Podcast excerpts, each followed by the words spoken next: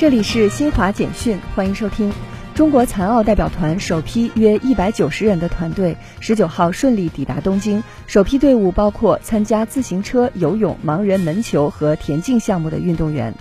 世界卫生组织十九号公布的最新数据显示，截至欧洲中部时间十九号十八点零分，北京时间二十号零点零分，全球新冠确诊病例较前一日增加六十六万六千九百五十九例。达到两亿零九百二十万一千九百三十九例，死亡病例增加一万零五百八十四例，达到四百三十九万零四百六十七例。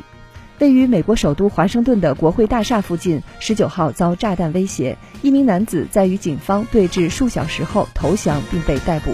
以上由新华社记者为您报道。